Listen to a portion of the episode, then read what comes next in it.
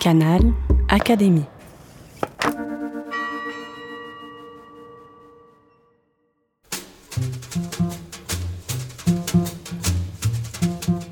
Affinités électives.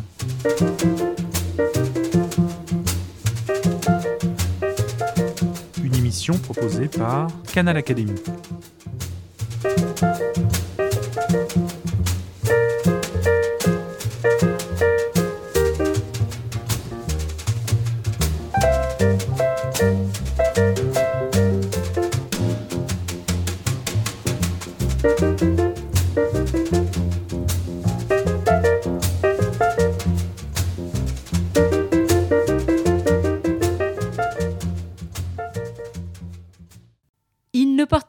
Vert semé de feuilles d'olivier, mais une soutane blanche immaculée. Benoît XVI était pourtant académicien, un cas unique dans l'histoire de la papauté en 1992, alors qu'il n'était encore que le cardinal Ratzinger. Il avait été élu par l'Académie des sciences morales et politiques comme membre associé étranger pour son travail de théologien. Quelques jours après sa disparition, nous avons voulu dresser le portrait de ce grand intellectuel homme de la parole, mais aussi du silence. Nous sommes donc en compagnie de Christophe Dickès, auteur de L'héritage de Benoît XVI aux éditions Talendier. Il a également publié Saint-Pierre, Le mystère et l'évidence aux éditions Perrin, qui a reçu le prix François Millepierre de l'Académie française en 2022. Bonjour Christophe Dickès. Bonjour. Nous allons peut-être commencer par nous replacer euh, dans un jour historique, le 19 avril euh, 2005. Euh, la fumée blanche euh, surgit des cheminées du Vatican et place Saint-Pierre un nom est annoncé, celui du cardinal Ratzinger. Qu'est-ce que ça signifie? Élire cet homme ce jour-là, un Allemand, un intellectuel Alors tout d'abord, euh, si vous voulez, je, suis très heureux d'être à ce micro que j'ai fréquenté pendant euh, des années. Et euh, je suis doublement heureux parce que j'ai appris l'élection de Joseph Ratzinger euh, sous le nom de Benoît XVI, euh, précisément alors que j'étais dans ce studio, c'est le technicien, alors que j'interviewais Alain Besançon, membre de l'Académie des sciences morales et politiques. Enfin, le, technicien m'a annoncé l'élection de euh, Joseph Ratzinger sous, le nom de Benoît XVI. Alors, euh, évidemment, il faut se replacer dans le contexte de l'époque. Euh, pontificat extraordinaire de Jean-Paul II, un pontificat total, tourné vers le monde, un des plus longs pontificats de l'histoire, après celui de, de Saint-Pierre et après celui de, de Pie IX. Et euh, les euh, cardinaux, le Sacré Collège, avaient besoin, euh, en quelque sorte, d'un pape de transition. Mais on sait que le pape Benoît XVI ne sera pas ce pape de transition. Il est élu, euh, mais dans des conditions, je vais dire, particulières, parce que C'est-à-dire? avant de rentrer en conclave, il n'était pas dupe. Il savait que son nom courait au sein du Sacré Collège. Alors c'est un personnage qui connaissait tout le monde, il connaissait la terre entière, il connaissait absolument tous les cardinaux qui étaient euh, présents. Ceux qui ne le connaissaient pas ou qui le connaissaient de loin, eh bien se sont aperçus que ce personnage n'était absolument pas euh, l'horrible Rottweiler de Dieu tel que les médias le présentaient, mais au le contraire un grand inquisiteur un personnage qui euh, savait euh, écouter, qui était euh, humble. Et en fait, il était le doyen du Sacré Collège. Il avait euh, 78 quand euh, Jean-Paul II est mort. Et il y a deux moments essentiels juste avant, euh, juste avant le conclave. Tout d'abord, il y a euh, le chemin de croix qui est extrêmement important alors que Jean-Paul II n'était pas encore mort. Le chemin de croix où le, le pape a parlé des souillures de l'Église. Et on comprend à travers ce texte, lors du chemin de croix, que le problème ne vient pas tant de l'extérieur de l'Église que de l'intérieur même de l'Église, que la crise de l'Église est avant tout intérieure. Premier point. Le deuxième point, c'est parce qu'il sentait que son nom euh, ressortait beaucoup dans les discussions, eh bien, il a voulu montrer au Sacré Collège qu'il ne changerait pas. Et alors qu'il était doyen du Sacré Collège, il devait précisément euh, prononcer son homélie, l'homélie d'entrée en conclave. Et là, c'est une euh, violente attaque contre le relativisme, le sécularisme de nos sociétés contemporaines. Et donc, je l'ai vu comme un message adressé euh, au Sacré Collège disant, bon, ben écoutez, euh, si vous m'élisez, eh bien, je ne changerai pas et je garderai le cap que je me suis assigné pendant toutes ces années, pas simplement les années où il était préfet de la congrégation pour euh, la doctrine de la foi, mais aussi, au fond, euh, toutes ces années, les années 60 qu'il a passées euh, à Rome au moment du concile, mais aussi ces années d'enseignement. C'est justement un professeur, un intellectuel qui a été élu sur le siège de Pierre et sa tonalité propre, c'est vraiment celle-ci, une tonalité pédagogique. C'est extrêmement frappant quand on lit ses textes ou quand on écoute ses discours. Complètement. C'est-à-dire que, vous savez, euh, il y a beaucoup de commentateurs qui, euh, euh, dans un esprit étroit, estiment que ce pontificat a été un échec deux choses. La première chose, c'est euh, dans l'évangile de Luc, peu avant la Passion, le Christ s'adresse à Pierre et alors qu'il vient d'annoncer à Pierre qu'il va le renier trois fois, eh bien après l'annonce du reniement, euh, le Christ dit J'ai prié pour que ta foi ne défaille pas, affermis tes frères dans la foi. Il y a trois moments dans l'Évangile sur lesquels repose le pouvoir des papes. Il y a euh, Tu es pierre sur cette pierre, je bâtirai mon église, paie mes brebis et affermis tes frères dans la foi. Et cette idée d'affermir ses frères dans la foi, c'est précisément ce qu'a fait Benoît XVI à travers son travail pédagogique, son travail intellectuel. Et de ce point de vue, on ne peut pas dire que le pontificat a été un échec. Alors oui, il y a eu les scandales, le scandale de la pédophilie, oui, il y a eu euh, l'affaire Ratisbonne, euh, sur laquelle il y aurait énormément à dire, oui, il y a eu euh, des problèmes de communication, oui, il y a eu l'affaire Vatilic sur la fuite de documents, mais au fond, si vous voulez, qu'est-ce qui est important? Ce qui est important, je pense, c'est précisément ce sur quoi repose l'héritage de Benoît XVI qui lui-même est fondé sur cette simple phrase Affermis tes frères dans la foi et je pense que de ce point de vue c'est une réussite. Selon vous, parmi ces écrits, lequel pourrait-on retenir? Est-ce que c'est par exemple la trilogie du Jésus de Nazareth? Je pense que c'est une question difficile parce que euh, chaque fois que je relis euh, Benoît XVI, eh bien, c'est véritablement une source. Vous, vous citiez Mont Saint-Pierre tout à l'heure, et euh, dans les représentations de Saint-Pierre, chez les premiers chrétiens, dans le christianisme primitif, les premiers siècles, eh bien, on voit Saint-Pierre comme Moïse touchant un rocher, le rocher d'Horeb, et de rocher tombe une source. Et en fait, cette source est véritablement l'enseignement, l'enseignement, le dépôt de la foi. Alors, que retenir? Personnellement, moi j'ai été très touché par euh, l'encyclique sur l'espérance pour des raisons personnelles, donc spéciale vie, mais le fait qu'il ait souhaité travailler sur les vertus théologales pourquoi? Parce que les vertus théologales sont des vertus que chaque chrétien se doit d'appliquer sans retenue. La foi, l'espérance et la charité doivent s'exercer sans aucun juste milieu. La foi en Dieu, l'espérance en Dieu et l'amour de Dieu, la charité. Alors bien évidemment, Jésus, qui est absolument essentiel, un monument, je pense, de l'histoire euh, de la littérature euh, catholique, de la littérature euh, théologique. mais quand je pense aussi à ces nombreux cours de catéchisme qu'il donnait tous les mercredis lors des différentes audiences, et ces cycles, parce que chaque année il y a des cycles, donc il y a eu un cycle consacré aux femmes dans l'Église, dans l'histoire de l'Église, il y a eu un cycle qui a été consacré à Saint Paul, il y a eu un cycle qui a été consacré aux différents grands-pères de l'Église. Tout cela sont des textes qui se lisent très facilement, qui sont plus abordables d'ailleurs que les encycliques et qui constituent une source spirituelle d'une grandeur, à mon sens, inestimable. Mais je souhaiterais être paradoxal, si vous le voulez bien, cher Priscille. Il y a euh, un texte qui est un texte silencieux, qui est ni plus ni moins que cette adoration à laquelle j'ai assisté à Cuatro Ventos, qui est l'aéroport dans la banlieue de Madrid, où ont eu lieu les Journées mondiales de la jeunesse. Et lors de ce moment, il y a eu un orage absolument extraordinaire.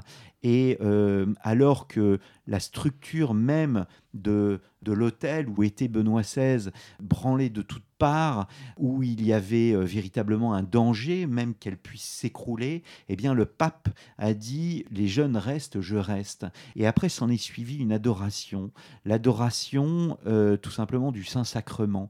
Et pour les catholiques, l'adoration du Saint-Sacrement, c'est l'adoration du corps du Christ, ni plus ni moins. Et lors de cette adoration, il y a eu un silence absolument incroyable. Et ce pape, euh, qui n'était pas un pape médiatique, eh bien, s'est complètement effacé. Et alors moi, qui suis catholique, euh, j'ai été absolument bouleversé par ce silence.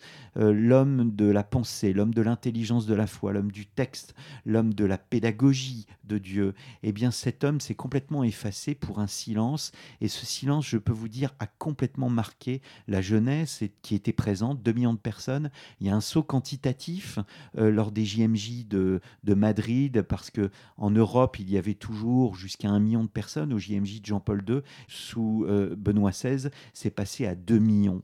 Et ça, on n'en parle pas, en fait. Et je crois que cette jeunesse a été profondément marquée par ce moment. Tout à l'heure, vous avez parlé des souillures de l'Église. Est-ce que Benoît XVI est le pape qui a peut-être oser les regarder en face, notamment pour ce qui concerne les scandales de la pédophilie Alors vous avez tout à fait raison de me, poser cette question. Euh, deux choses. Le pontificat de Benoît XVI, je pense, ne fait qu'un avec le pontificat de Jean-Paul II. Euh, on ne peut pas comprendre Jean-Paul II sans Ratzinger et on ne peut pas comprendre le pape Benoît XVI sans Jean-Paul II. Euh, mais c'est un pontificat aussi qui s'inscrit dans l'avenir. Qu'est-ce que ça veut dire? Ça veut dire qu'il pose des jalons, il pose des graines que le pape François va développer. Ces graines, c'est précisément euh, la lutte contre la pédophilie et les questions liées aux malversations financières au sein du Vatican. Donc c'est le premier pape euh, qui va véritablement prendre à bras le corps cette question de la pédophilie au sein de l'Église. Il va prendre sur lui en fait ses fautes, alors que ce n'est pas lui en fait qui a commis en fait ces fautes. Il va les prendre sur lui. Il va y avoir cette lettre aux catholiques irlandais de 2007, si mes souvenirs sont bons, mais il va y avoir les premières décisions juridiques. Il va euh, mettre en dehors de l'Église des prêtres pédophiles sans bruit en fait, alors qu'on aurait pu peut-être attendre davantage de bruit sur cela. On va apprendre après sa renonciation qu'il a euh, sorti du sacerdoce plus de 800 prêtres. 800 prêtres, c'est absolument considérable, euh, parce que c'était précisément des prêtres pédophiles. Donc c'est le pape de la tolérance zéro, mais euh, qui a ses limites. Pourquoi elle, a ses limites? Parce que le temps du Vatican n'était pas le temps en fait de euh, la soif de justice, malheureusement. Et puis, euh, les structures, si vous voulez, du, Vatican n'étaient pas encore prêtes à subir un tel séisme. Et il y a aussi une autre limite qui sont les limites nationales. Le droit français n'est pas le droit australien, qui n'est pas le droit américain. Mais le pape a été très clair, il a bien dit qu'il fallait que tout crime de pédophilie devait être dénoncé aux autorités civiles, ce qui était précisément une nouveauté. Et euh, cela va euh, se développer tout au long du pontificat du pape François. Quant aux malversations financières, c'est peut-être éloigné du, j'allais dire, du, du catholique lambda, mais on sait qu'au sein du Vatican, il y a à la fois au sein de la curie, mais au sein de cette banque, le fameux Institut des œuvres religieuses, des malversations. Et euh, en fait, le pape Benoît XVI est le premier à avoir créé une structure d'audit indépendante, mais qui aura tous les maux du monde à lutter contre cela. Et quand on voit toutes les difficultés qu'a eu le pape François à euh, lui-même faire sa réforme de la curie, lui-même faire en sorte de réformer les structures financières du Vatican, je pense qu'il fallait euh, toute la force d'un politicien comme François pour le faire parce que Benoît XVI, c'était sa limite, n'a pas eu le, le courage euh, de continuer à appuyer là où ça faisait précisément mal. Est-ce que finalement il était broyé par, euh, par la machine? Je ne sais pas s'il a été, je ne pense pas qu'il a été broyé par la machine. Il a, je pense que sa limite, une des limites du pontificat, c'est précisément son entourage. Je compare souvent les choses à, à Saint-Pidis. Pourquoi? Parce que Saint-Pidis n'était pas un politique du tout. Du tout. Euh, ce n'était pas un diplomate. Il venait euh, de la base. Il ne parlait même pas le français, qui était la langue de la diplomatie euh, vaticane. En revanche, il s'est muni en quelque sorte d'une personne qui, lui, ne s'en laissait pas compter, c'était le cardinal Méry Delval. Et le cardinal Méry Delval connaissait l'Europe entière, le cardinal Méry Delval connaissait la curie parfaitement, et il a su être un excellent bras droit. Il l'aurait fallu avoir euh, un excellent bras droit pour Benoît XVI, mais le cardinal Bertonnet, malheureusement, n'était pas à la hauteur. On l'a vu notamment au moment du scandale de Ratisbonne, euh, de la polémique mondiale qui a été suscitée par la fameuse citation du pape Benoît XVI dans son discours sur la foi et la raison. Et euh, les services du Vatican n'ont absolument pas su répondre à la communication de crise qu'il fallait monter pour précisément répondre aux accusations qui, qui étaient faites. C'est là la limite. Et je crois que euh, on dit que l'exercice du pouvoir est solitaire, mais il a été davantage solitaire pour le pape euh, Benoît XVI. Et c'est une des raisons, je pense, pour lesquelles il a décidé de renoncer. Moi, je l'ai rencontré en 2014. J'ai pu le voir pendant une trentaine de minutes dans un entretien privé. Et au bout d'une demi-heure, je l'ai trouvé très fatigué. Je pense que cette fatigue n'était pas un, voilà, euh, un prétexte, hein. c'était véritablement une réalité. Vous revenez donc sur cet épisode de, de la renonciation qui est un cas euh, quasi unique. Unique, pourrait-on dire, euh, complètement inédit. Hum, comment interprétez-vous cette décision et peut-être cette liberté d'avoir euh, osé renoncer à une charge devenue trop lourde? En fait, je m'attache principalement, si vous voulez, au texte parce que je suis historien et ce que retiendra l'histoire, c'est ce fameux texte de Benoît XVI où il parle précisément des difficultés qu'il a à exercer sa charge à cause de la fatigue et que aujourd'hui, ce monde dans lequel on vit, eh bien, nécessite des personnes qui ont toutes les capacités physiques, chose qu'il n'avait pas. Certains ont remis en cause sa renonciation pour X raisons complotistes. Je pense que ça, ça ne tient pas la route. En revanche, euh, il y a eu une sorte de malentendu dans la mesure où il est resté en blanc, dans la mesure où il a gardé sa calotte blanche également, il a abandonné la ceinture, la petite capeline qu'il avait sur les épaules, il a aussi abandonné l'anneau du pêcheur qui est brisé à la fin de chaque pontificat. Mais euh, son secrétaire, monseigneur Gainswine, a créé une sorte de non pas de crise, mais d'interrogation euh, à propos de ce pape émérite qu'on ne devrait pas appeler pape émérite, mais évêque émérite de Rome, euh, parce qu'il n'y a pas de pape émérite, ça n'existe pas sur le plan juridique. Et je crois qu'il est du devoir de François de légiférer sur cette question maintenant que le pape Benoît XVI est mort. Il est important de savoir quel est le rôle d'un pape émérite, quelles sont ses obligations, quels sont ses, ses, ses devoirs. On a beaucoup reproché au pape Benoît XVI de parler, euh, alors qu'il était euh, dans cette position d'émérita. Moi, je pense que, si vous voulez, la religion catholique est une religion du verbe, est une religion de la parole, et donc c'est un c'est un intellectuel, c'est un théologien et il a le droit à la parole comme n'importe quel catholique. Mais il y avait une ambiguïté. Pourquoi? Parce que Monseigneur Gainswine a dit qu'il y avait une sorte de, double pouvoir euh, pontifical, en fait. Un pouvoir contemplatif et un pouvoir euh, actif, ou un membre actif et un membre contemplatif. Et ça crée une ambiguïté, et je pense qu'elle a fait euh, du mal. Et je crois, encore une fois, quitte à me répéter, qu'il serait important que le pape François légifère, que les services juridiques du Vatican légifèrent sur ce que peut faire un évêque émérite de Rome. Nous avons l'impression finalement d'être dans une autre époque, un autre temps que celui de son pontificat. En quelques années, euh, le monde a énormément changé. L'Europe aussi qui se trouvait au cœur des préoccupations de, de Benoît XVI. Est-ce qu'il appartient déjà à l'histoire finalement ce, ce personnage qui, qui, vient à peine de mourir Alors oui, il appartient à l'histoire, c'est évident parce que euh, et cela, euh, Jean-Luc Marion le montre très bien dans sa préface du livre Joseph Ratzinger, Benoît XVI et la culture française, paru chez, chez Communio et Parole et Silence. C'est un, euh, intellectuel absolument incontournable pour son rôle au Concile Vatican II, pour son rôle en tant que, que, théologien, pour son rôle en tant que préfet de la Congrégation pour la doctrine de la foi associé à un des pontificats les plus importants de l'histoire contemporaine. Donc oui, il fait partie de l'histoire. La vraie question, c'est de savoir s'il fait partie du passé. Moi, je pense qu'il fait partie de l'avenir. Parce que, euh, et c'est ce qu'on voit dans son testament spirituel, il demande aux catholiques bavarois de rester fermes dans leur foi.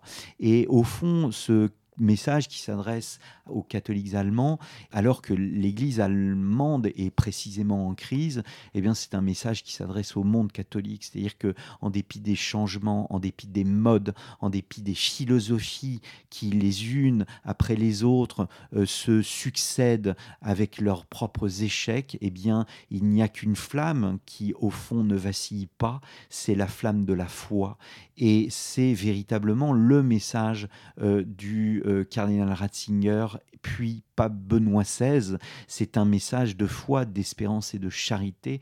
Euh, ces trois vertus théologales avec une personne au centre qui est le Christ, Jésus de Nazareth, cette trilogie qu'il a euh, écrite. Le Christ, c'est pas c'est pas simplement un texte, hein. ce n'est pas simplement euh, les quatre évangiles, le Nouveau Testament. C'est une rencontre pour lui. Il utilisait très souvent cette expression et quand un prêtre dit que Jésus est une rencontre, il est ratzingerien. C'est l'ami qui ne trahit pas, c'est l'ami qui est là, c'est l'ami qui, en dépit des souffrances de ce monde, en dépit du tragique du monde dans lequel on vit, eh bien cet ami est là. Et donc c'est précisément le message de Benoît XVI, c'est dans ce monde dans lequel on vit, qui devient un monde de plus en plus fou et de plus en plus terrible, où euh, ceux qui se plaignent sont mis en avant quand ceux qui se construisent sont mis euh, à l'encan ou bien sont rejetés, eh bien euh, ce personnage qui est Benoît XVI est là pour dire de tenir la foi droite.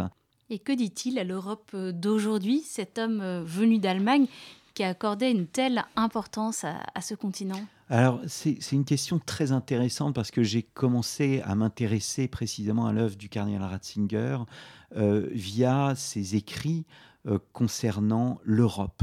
Et le message est extrêmement On dit à juste titre que Benoît XVI n'était pas un politicien. François est un politicien, l'art politique. Euh, Benoît XVI est un philosophe politique. Le cardinal Ratzinger est un philosophe politique.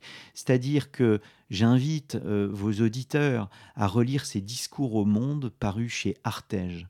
Euh, c'est cinq ou six discours, si mes souvenirs sont bons. Donc vous avez le discours au Bernardin, vous avez le discours à Westminster Hall, vous avez le discours au Bundestag, et vous avez, si mes souvenirs sont bons, le discours à l'ONU. Et en fait, ces discours sont extrêmement clairs. C'est-à-dire que dans un monde occidental sécularisé, dans un monde où règne le relativisme absolu, où euh, euh, un homme est appelé une femme, une femme est appelée un homme, où euh, il n'y a absolument plus de repères, plus d'encre en fait, plus d'encre pour être à bon port, eh bien ce, ce, personnage nous dit que la foi est là pour éclairer la raison et que la science sans la foi est impossible, que la foi sans science est également impossible. L'un et l'autre doivent s'éclairer. Et donc, il l'a dit au monde, il a dit aux hommes politiques, au Bundestag, dans un silence absolu, que euh, même les démocraties pouvaient accoucher du pire, ce que l'on a euh, tendance à oublier. Euh, L'Allemagne de Weimar a accouché du pire, elle a accouché du nazisme. Eh bien, Benoît XVI nous a rappelé cette vérité évidente que, au-delà même du, de ces principes et de la démocratie, eh bien, il y a des valeurs qui sont au-dessus de tout. Euh, c'est un message absolument essentiel qu'il donne au, euh, au, monde politique. Donc ce monde politique qui voudrait sortir du monde religieux, eh bien non, il ne faut pas. Le fait religieux est un fait social, est un fait important, et il est heureux de voir que le pape François, alors que on a vécu une crise absolument mondiale euh, avec la pandémie, mais qu'avant même, alors que les institutions sont remises en cause partout dans les pays du monde, eh bien le pape François lui est apparu comme une sorte de, de curé du monde que euh, l'on sait aussi euh, écouter. Et je pense qu'on le doit là aussi à Benoît XVI, c'est-à-dire que Benoît XVI a rappelé aux nations, aux États, aux chefs d'État qu'il euh, se devait d'écouter le fait religieux et qu'il y avait des valeurs qui étaient au-dessus de tout et que ces valeurs s'incarnaient eh bien tout simplement dans le décalogue. Nous l'avons compris en vous écoutant, Benoît XVI n'était pas l'homme du relativisme. Quelle place avait la contradiction, l'opposition dans, dans sa pensée, dans son discours, dans son entourage aussi? Alors, c'est une question très difficile que vous me posez là. Vous savez, il y, a une phrase de Lucien Fèvre que j'aime beaucoup, qui est euh, L'historien n'est pas celui qui sait, c'est celui qui cherche. Et euh, Benoît XVI, c'est un chercheur, c'est-à-dire c'est un homme du débat. Et quand on voit que je me souviens, il y, a une anecdote, vous savez, il, il, invitait chaque année ses anciens étudiants à réfléchir sur un sujet. Même du temps où il, était, où il est devenu pape émérite, eh bien, il a euh, réuni pendant deux ou trois ans, si mes souvenirs sont bons, ses anciens étudiants pour réfléchir sur un sujet. Et pendant euh, trois, quatre jours, une semaine même, ils se réunissaient en colloque. Et en fait, ce pape, ce pape, cet ancien pape, eh bien, euh, à un moment intervient et euh, donne son avis sur le concile. Mais il le fait comme s'il était un simple intervenant, en fait, un simple participant au débat, alors que c'est lui qui a donné aux côtés du cardinal Frings, un, euh, élan essentiel au Concile Vatican II, qui était le rejet en fait des, schémas préparatoires du cardinal Ottaviani, c'est-à-dire une sorte de révolution par le bas, où les évêques ont souhaité dire leurs mots et surtout débattre. Et donc, ce pape qui a été euh, une cheville ouvrière de ce que fut ce concile, eh bien, lors de ces débats, a simplement donné son avis avec humilité. Et bien évidemment, il était écouté, mais euh, sa façon de faire montre tout l'homme qu'il a été. Quand j'ai été reçu euh, par lui, ce qui m'a frappé, c'était son sens de l'écoute. Alors je lui ai posé des questions, je l'ai écouté doctement, euh, je lui ai donné deux trois informations que j'étais content de lui donner parce que visiblement il ne les connaissait pas, donc j'étais tout fier. Mais cet homme écoutait et euh, rebondissez sur ce que euh, vous disiez. Et donc, c'est voilà, Benoît XVI, c'était aussi cela. C'était un homme qui savait débattre, et ça, c'est absolument euh, essentiel. On connaît ces, débats avec le philosophe allemand Habermas, mais il y a aussi, je me souviens du temps de son pontificat, il avait reçu son vieil opposant Hans Kung. Vous savez combien de temps il est resté avec Hans Kung Généralement, une audience pontificale, c'est une demi-heure, maximum une heure, quand c'est une audience privée. Il est resté quatre heures, quatre heures, quatre grandes heures. Cela montre tout ce qu'est ce personnage, c'est-à-dire un personnage qui aime l'intelligence et qui aime aussi l'ouverture intellectuelle. Et je pense que ce pape est beaucoup plus ouvert intellectuellement que le sont énormément de médias aujourd'hui. Peut-être que pour finir, nous pourrions revenir au titre de votre livre qui s'appelait déjà L'héritage de Benoît XVI. Aujourd'hui, est-ce que votre regard a évolué depuis, le moment où vous avez écrit ce livre? Je pense qu'il euh, a très peu évolué finalement. Euh, euh, pour moi, écrire ce livre, c'était une dette personnelle que j'avais à son égard et je voulais lui rendre hommage. En fait, ce livre s'inscrit après un livre que j'ai écrit qui s'appelle Les douze papes qui ont bouleversé le monde. Et euh, dans ce livre, ces douze papes qui ont bouleversé le monde, j'ai essayé de voir ce qu'était la grandeur pontificale à travers l'histoire.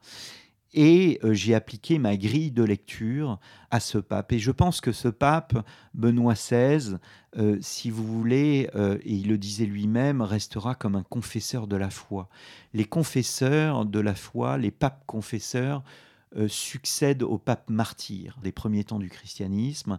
Les confesseurs sont ceux qui ont dû rencontrer bien des oppositions en leur temps et qui ont dû confesser la foi contre vents et marées. Et c'est précisément euh, ce qu'il a fait. Donc, son premier euh, dépôt, c'est un dépôt intellectuel, on, en a, on en a déjà parlé, mais également cette, je crois que ça a été un pontificat qui a été tourné vers la prêtrise.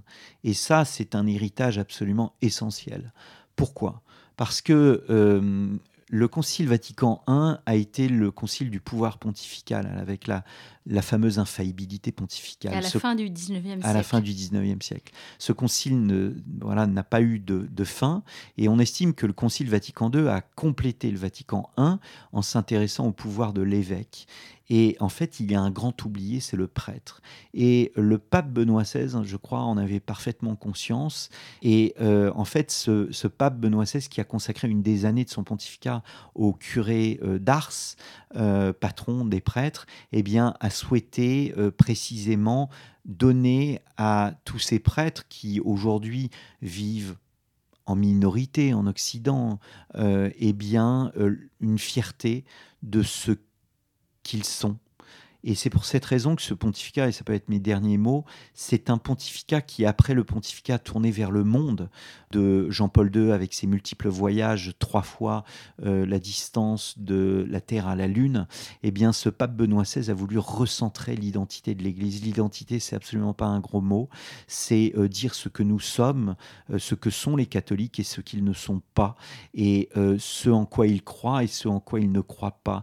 Vous savez, il y a beaucoup, on a beaucoup critiqué le fait qu'il ait été euh, préfet de la congrégation pour la doctrine de la foi, mais j'ai l'habitude de dire que la congrégation pour la doctrine de la foi, c'est comme notre conseil constitutionnel. Et euh, Benoît XVI a continué. Mais alors que on l'attendait, on attendait sa première encyclique sur la foi, il l'a consacrée à l'éros, à l'agapé, à la charité, à la caritas.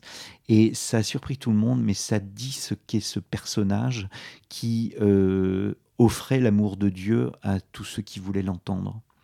Eh bien, un grand merci, Christophe euh, Dickès, d'être venu nous parler de Benoît XVI. Je rappelle le titre de votre livre, L'héritage de Benoît XVI, aux éditions Talendier. Et puis, vous avez également publié Saint-Pierre, le mystère et l'é- et l'évidence aux éditions Perrin, qui a reçu en 2022 le prix François Millepierre de l'Académie française. Merci et à bientôt. Merci. Canal Académie. De l'Institut de France.